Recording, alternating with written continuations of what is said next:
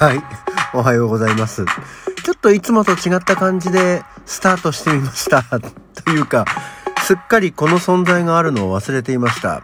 あの、皆様方のおかげをもちまして、えー、効果音が手に入ったので、早速使わせていただきました。今日もよろしくお願いいたします。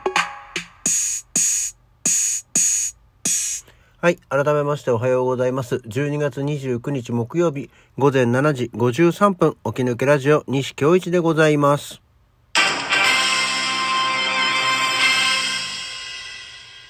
これももらった。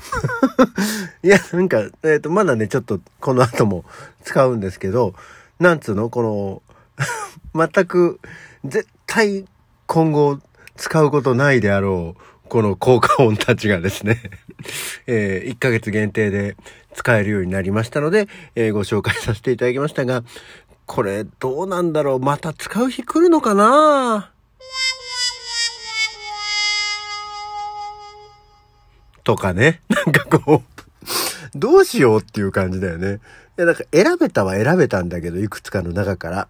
でもだってさ、いや、大体こういう感じの、まあ、効果音っていう音なわけですよ。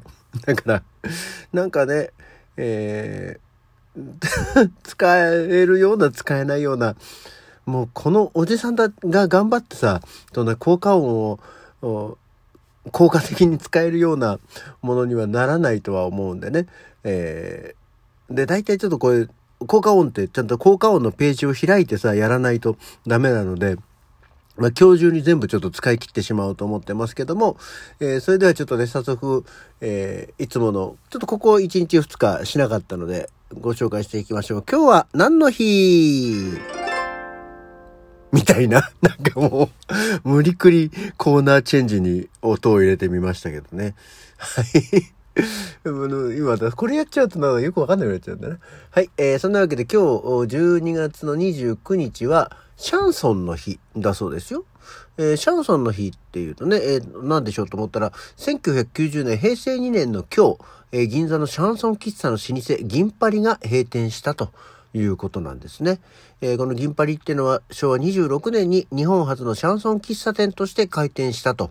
戦後のシャンソンブームを支え、数々の名曲を生み出した。で、三輪明宏が最後にステージに立ったということだったんですけども、土地の値段が上がってしまって、えーま、銀座7丁目、銀パリ跡っていうね、今は石碑が立っているのみになってますよということなんですけども、シャンソン、えー新春ではないんですが、シャンソンって皆さんは聞きますかね？私多分今一つのシャンソンっていうものにちゃんと、あの、シャンソン聞こうと思ってさ、聞かないなと思ったんですよ。で、シャンソンって例えばどんなあのね、何じゃその新春シャンソンショーみたいな感じで、シャンソンっていう言葉自体は知ってたりとかっていうことはあるけど、シャンソンってどんな曲があったっけっていうところなんですよね。で、今なんかシャンソンの名曲ベスト20みたいなサイトを見ていたら、1位がエディット・ピアフのミロールっていう曲で、ん？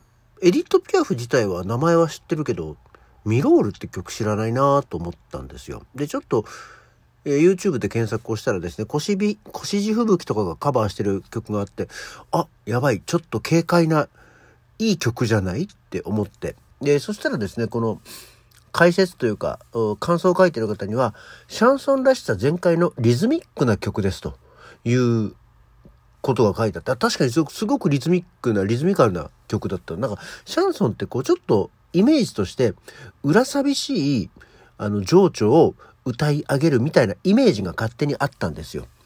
で、お違うね。ちょっとなんか、軽快な曲じゃない？と思って、へえと思ったんですけど、その他で言うと、愛の賛歌。まあ、愛の賛歌が多分一番その、私が持ってるシャンソンのシャンソンらしさ、あなたの燃える手で、みたいな。ね、あの、そういう感じだよね。なんか、朗々とこう、愛を壮大に歌い上げるみたいなイメージがあって。でも、愛の賛歌もいい曲ですよね。なんかまあ聞いたら、ズンってくるみたいな感じの曲だから、これもエディット・ピアフですけどね。あとは、あ、そうなんだっていうのが、その、オー・シャンゼリゼ。ね。ダニエル・ビダルのオー・シャンゼリゼもシャンソンなんですって。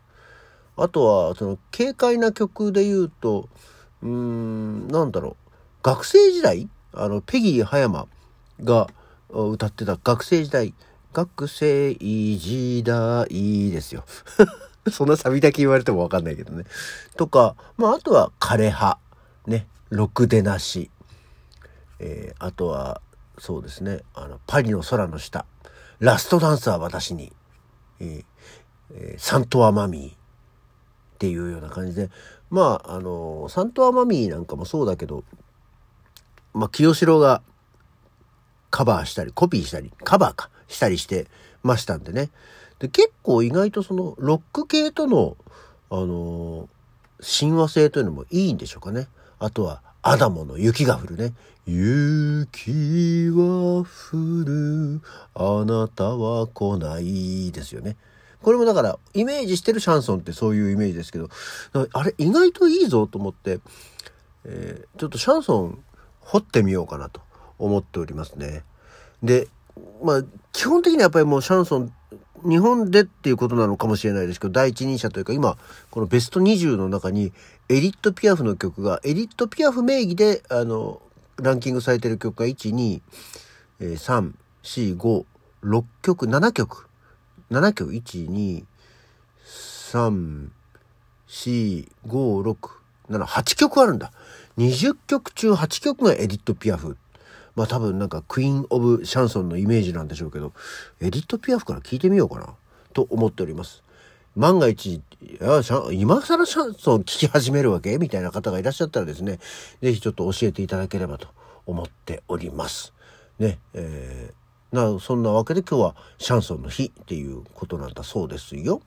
ちなみに20、今ここ20位までだったんですけどね。えー、それ以降はこちらって書いてあるのに、が出てきた。あ、ミスター、ミスターサマータイム？サーカスじゃん。これもシャンソンに位置づけられてるの？あと、シェルズ・ゲンズブールね。名前はね、知ってますよね。あと、夢見る、あ、夢見るシャンソン人形ですよ。夢見るシャンソン人形はもうね、日本語でも有名ですフランスギャルね。フランスギャルは聞いてるな。うん。あとは、うーん、マイウェイ？マイウェイもそうなの？男と女ね。ダバダバだじゃないの？これは。ダバダバだ、ダバダバだ、うーん、ふん、ふん、ダダダダダ、ドゥドゥドドゥドですよね。多分ね。えー、ちょっとシャンソン気になってきましたね。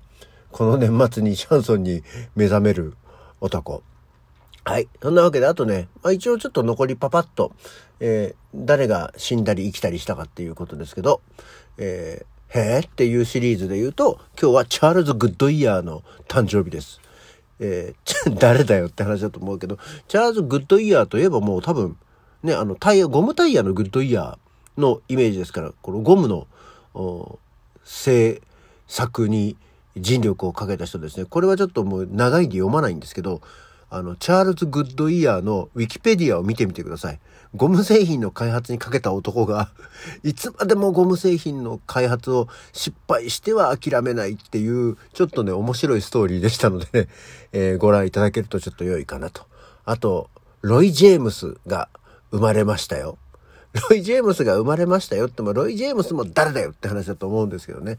昔いたんですよ。あの、すっごいちゃんとした外人なのに、あの、ペラン名のペラペラに日本語をね、喋る人なんです。てか、おじいさんだと思ってたんですけど、あの、実は53歳の時に亡くなってる方で、あの、今の私より年若くして、えー、亡くなってたんですね。まあなんか、トルコの人なんですけど、もうちっちゃい頃に、えー、日本に移り住んで、もう小学校から台東区の小学校にいたりして、幾分間高校出たりしてっていうような感じで、えー、俳優さんになり、まあ、ガイタレみたいな感じになり、えー、私が一番知ってるのは、日本放送で日曜日の朝やってた富士屋歌謡ベスト10の DJ、司会者ですね。ロイ・ジェームス、うんの番組。もうこれずっと1966年から1987年までやってまして、その1969年から1982年まで、このロイ・ジェームスがこう司会をしてたんで、もうロイ・ジェームスといえば、富士屋歌謡ベスト10の人っていうイメージでしたね。っていう方が、えー、生まれたそうですよ。で、あとは、1960年に、えー、浜田省吾。うん。浜田省吾、あ、違う。60年じゃ52年。1952年に浜田省吾だよ。浜省ってもう70歳なんだね。なんか、この間も話してても、私たちが聞いていたバンド、ロックバンドの人たちは軒並み60歳ぐらいだよって話をしてたんですけど、浜省はさらにその上を行ったね。70歳だって。驚きだね。あの、もう、そんな時期です。だから大体みんな、ね、体が悪くなったり、なくなったりしていきます。10個下が岸本佳代子だもの。浜省の10個下が岸本佳代子。で、その1個下に越前屋氷太。越前屋氷太っていうのも懐かしいねって気分になりますけど、これもちょっと話したかもしれないけど、今やうちの息子の大学で勉強を教えている先生になっていますね。で、あとは、浅井健一が1964年に生まれ、その翌年には山田耕作が亡くなると。で、えー、1969年には初代加瀬大衆が生まれると。そんな困難の今日でございますよ。えー、今日はシャンソンの話、思いのほか自分で話しちゃったんでびっくりしましたけど、皆さん良い音楽を聴いて年末をお過ごしいただきたいと思います。こんなわけで今日の起き抜けラジオはこの辺で。それじゃあまた次回。